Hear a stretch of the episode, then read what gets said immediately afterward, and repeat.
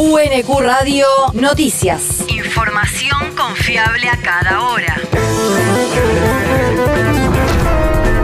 El clima. El Servicio Meteorológico Nacional indica que hoy se espera una máxima de 32 grados con cielo algo nublado. El viento rotará del noroeste al sudeste hacia la noche. El país. Alberto Fernández entregó viviendas y volvió a llamar a la unidad. El presidente entregó ayer 140 unidades habitacionales que habían quedado inconclusas en 2016 y cuya reconstrucción estuvo en manos de cooperativas que, según señaló el jefe de Estado, están integradas mayoritariamente por mujeres. Además, pidió recordar todo lo realizado en el tiempo ingrato de la pandemia de coronavirus y de la guerra en Europa y volvió a hacer un llamado a la unidad hacia adentro del frente que integra el gobierno. Yo les pido a todos y todas que estamos viendo un tiempo singular de la historia. Que por favor no nos ganen los profetas del odio, que no nos ganen los cultores de la desazón. Que nos demos cuenta de lo que somos capaces de hacer. Tantas veces que hablan que tenemos un pueblo así, un pueblo asá. Este es el pueblo maravilloso que construye, que progresa, que piensa solidariamente en otros. Y este es el Estado que quiere acompañar a ese pueblo a progresar, a crecer, a desarrollarse. Durante su discurso, Fernández recordó al expresidente Néstor Kirchner al cumplir su nuevo aniversario de su fallecimiento y dijo que la mejor manera de cumplir con su memoria es trayendo dignidad a las familias argentinas. La región. La AFIP incautó en Chivilcoy más de 2.000 toneladas de granos sin declarar. Los granos se encontraban en silos de chapa y eran almacenados para el engorde del ganado porcino con destino a consumo humano en un establecimiento dedicado a la cría de cerdos que no pudo justificar la adquisición del insumo utilizado como alimento.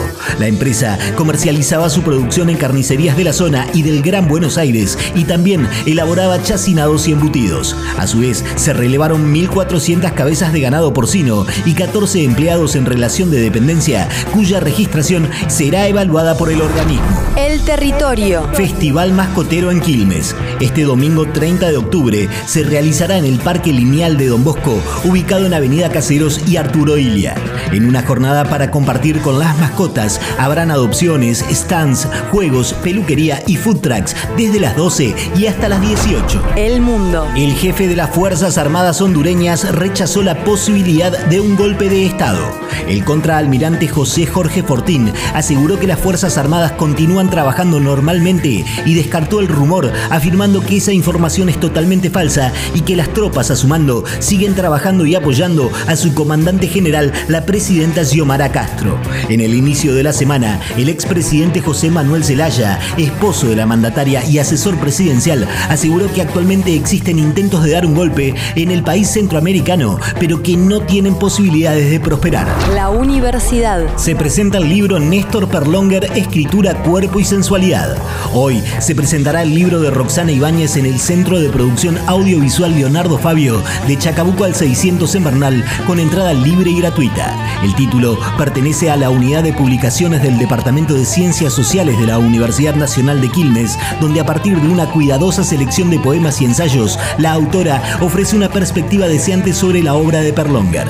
En este recorrido propone el acercamiento a cuerpos, deseos y palabras que el poeta Neo Barroso trama bajo múltiples formas a partir de una retórica política tan deslumbrante como corrosiva de la lengua. El deporte. Más de 17.500 corredores inscriptos para el Maratón de Córdoba. La segunda edición de la carrera que tendrá competencias de 42, 21, 10 y 5 kilómetros se correrá desde las 7 y 30 del domingo próximo por las calles de la ciudad y serán más de 17.500 los y las participantes. Con epicentro en el Polo Deportivo Mario Kempes junto al Estadio Mundialista, desde donde será la largada y llegada, el recorrido pasará en gran parte por la Avenida Costanera, tocará parte del Parque Sarmiento y de Nueva Córdoba.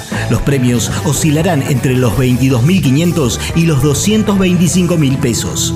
UNQ Radio te mantiene informado. Información confiable a cada hora. UNQ Radio, la radio pública.